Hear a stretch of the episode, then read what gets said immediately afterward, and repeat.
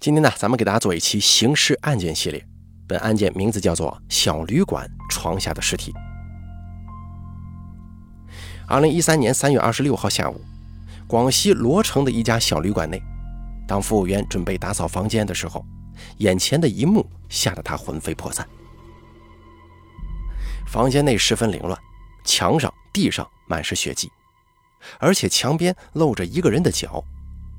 而服务员没敢再往里走，迅速出来报警了。案发房间位于宾馆七层，是个标间。警察赶到之后，看到了可怕的一幕：一名男子倒在床边，脸冲下，已经死亡了。这名死者年龄二十岁上下，死亡时间大概是在上午十一点钟。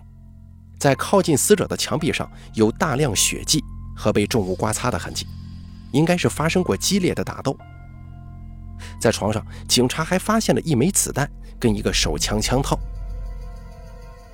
当警方看往床底的时候，发现一双脚在床下头，吓了现场的警方一跳。万一嫌疑人躲在里头，他手中可能有枪啊！现场的人赶紧撤了出去。做了一番武装之后，警察再次进入房间，掀开床后，发现是一名男性，也死了。年龄四十岁左右，跟上名死者一样，也是头部遭钝器敲打死亡，死亡时间大约在上午的十点钟左右。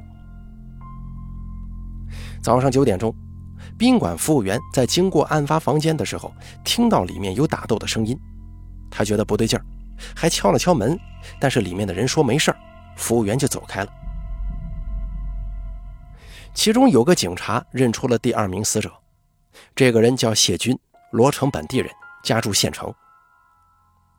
警察随即赶到谢军家，谢军的妻子很震惊。早上谢军九点钟接到电话出门的时候，人还好好的，怎么会死在宾馆里呢？而且十二点二十分的时候还给丈夫打过电话，是一个男人接的，本地口音，说谢军上厕所了。妻子说让谢军过一会儿打给我，有点事儿。但是等过了一段时间，再打谢军电话的时候就关机了。谢军在罗城开了一家 KTV，接触的人比较多，但妻子说丈夫从不与人结怨。在年轻死者的身上发现了一张身份证，死者叫小武，二十岁。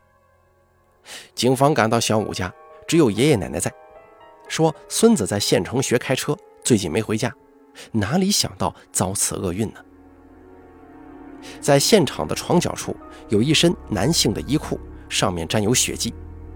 在卫生间也发现沾有血迹的毛巾，在花洒的下方也有一滴血。警方推断，凶手应该是在搏斗的过程当中受了伤，衣服上也沾了血。之后洗了澡换了衣服之后才离开现场的。警方通过调取宾馆的监控录像发现，上午九点五十九分。也就是案发四个小时前，有两名男子走进这个房间。从身材上看，右边的男子应该是谢军，而左边这个人头顶有点秃，很可能就是凶手。中午十二点三十四分，一个男子从案发的房间里出来，头戴棒球帽，四处张望了一下，离开了。从身材上来看，很像是之前那个有点头秃的人。但令人奇怪的是。监控里始终没有出现小五进入房间的画面。警方查看开房记录，不巧的是，登记系统恰好坏了。好在服务员记得那个开房的人，那个人是早上七点开的房，本地口音，一米六到一米六五左右，微胖，前面头发稀少，一共开了三间房。经辨认，监控当中那个头发有点秃的人正是开房的人。警方吓了一跳，他为什么会开三间房？会不会另外两间里头也出事了？他立即让服务员打开另外两间房间，结果发现里面的东西动都没动，也没有人住过的痕迹。技术人员在现场一共提取了八十九处血迹，经过化验，血迹一共来自三个人，除了两名死者之外，剩下一个的就是嫌疑人了。警方立即送去做 DNA 比对。在比对 DNA 的同时，警方在现场洗漱台下方的垃圾桶内发现有撕碎的纸片，在其中一张碎纸上写着“老戴”，旁边还有一个电话号码。警方拨了过去，但是无人接听。很快，警方查实了老戴的身份，不是别人，正是死者小武的父亲。警方立即把桶中的一百多张被水泡过的碎纸片提取出来，进行烘干拼接。警方又找到了小武的爷爷，也就是老戴的父亲。老戴的父亲说，老戴中午十二点左右接了个电话就出去了，带着猎枪跟狗，说是跟朋友去柴虎山打猎。下午十六点钟，碎纸片拼接出来了，这是一份名单。上面写着县城客人名单以及电话。除了死者小五、谢军，还有更多人的名字和电话，每个名字前面都写有时间跟编号。小五的名字前面写着十点，谢军的名字前面写着十一点。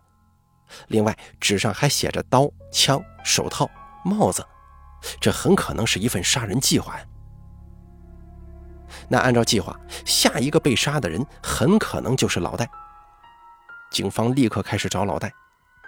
据村民反映，中午的时候看到老戴跟一个戴鸭舌帽的人出了村子。经村民辨认，那个鸭舌帽男正是监控当中出现的那一位。而这个时候已经是下午十七点多了，老戴出门五个小时了，恐怕凶多吉少。警方决定立即带着警犬开始搜山。到了山脚下，警方发现了老戴的皮卡车，但是车上没有人。于是警方立即向山上搜。当搜到快山顶的时候，警犬突然兴奋起来。再往前走，出现一条土狗。老戴的家人认出这正是自家的狗。警察带着警犬跟随老戴的狗往前跑，大约跑了二十多分钟。狗在一片松林前停了下来。警方发现松树下侧卧着一个人，脸上盖着一个草帽，像是在休息。警察喊了他一声，没反应。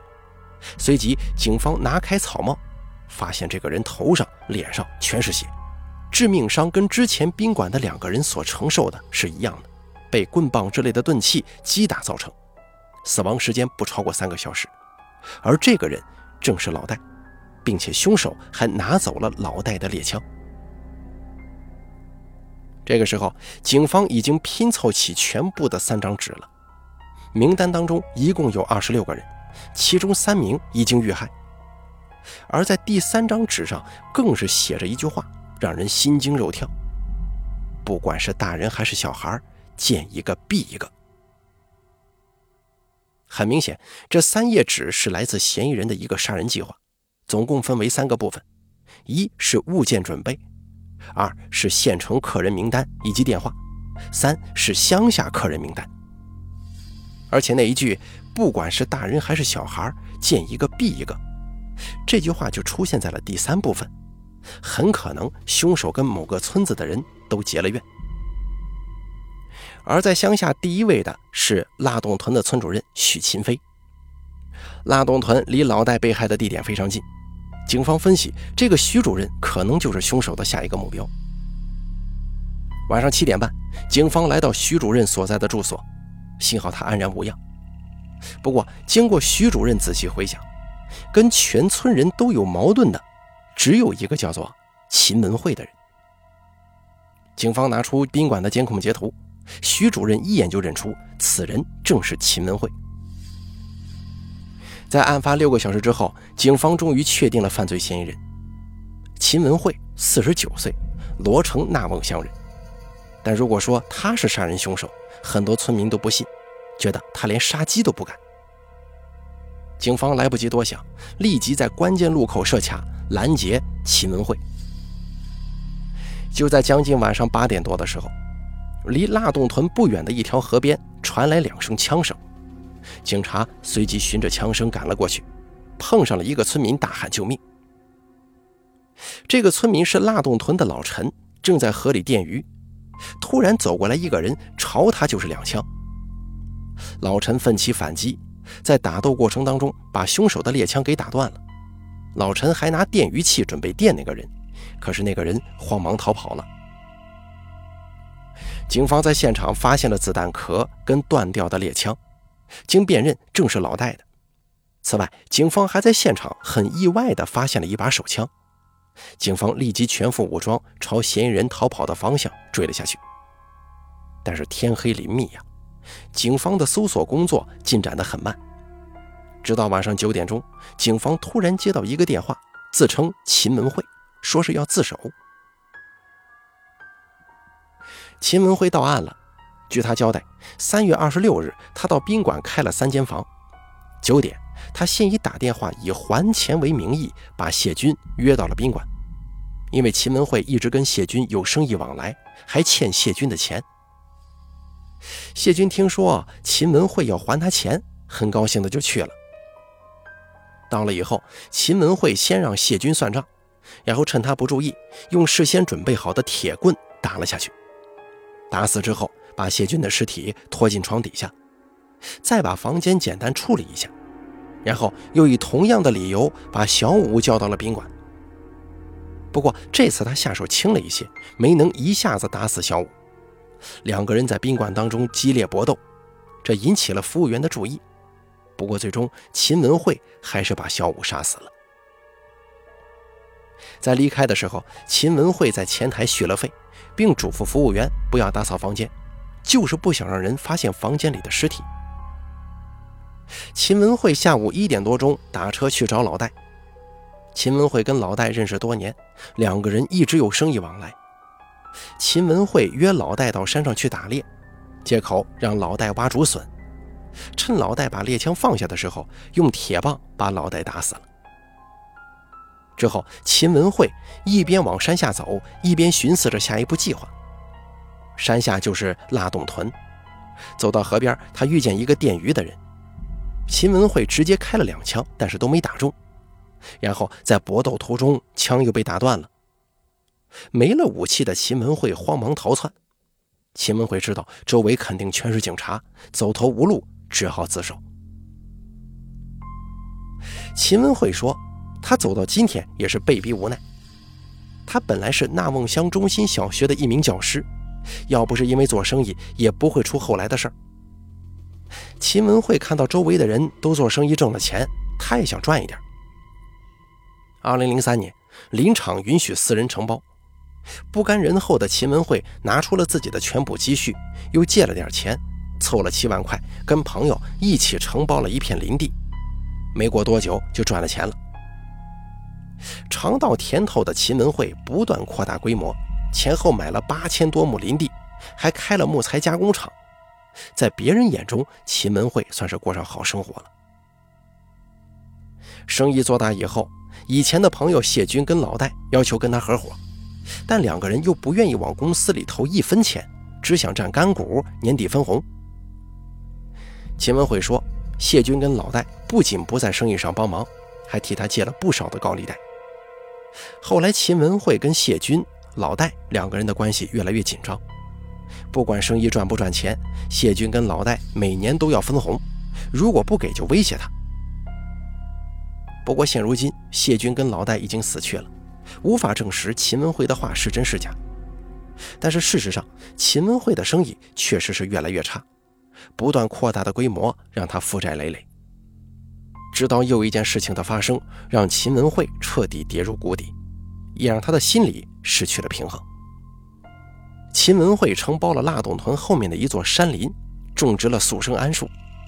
可是村里的人听说啊，种这种树会破坏水源，不让他种。但秦文慧没有理会村里人，这下子激怒了全村的人呢。村里六七十人直接到地里，把所有的速生桉树都拔了起来。这下子，秦文慧前期投入的六七万全部损失掉了，而后期的损失更大。但秦文慧说，谢军跟老戴不管这些，还是照常管他要分红。谢军和老戴不断逼迫债主的不断催债，让秦文慧觉得无路可走，于是开始谋划杀人。在秦文慧的杀人名单当中，不是跟他有仇的，就是他的债主，只有老戴的儿子小武是个例外。那秦文慧为什么要杀死小五呢？原来秦文慧觉得自己的儿子比较懦弱，他害怕小五将来会找他家人报仇，所以干脆先把小五给杀了。每个人的人生路上都会遇到不顺、不公，甚至失败，关键是用什么样的态度来看待这一切。一味的怨天尤人，动辄把自己的痛苦加诸到别人身上，最终也是不会得到解脱的。除了给别人带来巨大的伤害之外，同时还会把自己拖向深渊。好了，咱们本期刑事案件死亡名单就说到这儿了，感谢您的收听。本故事由大凯为您播讲。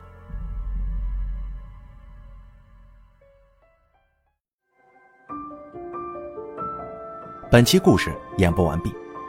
想要了解大凯更多的精彩内容，敬请关注微信公众账号“大凯说”。感谢您的收听。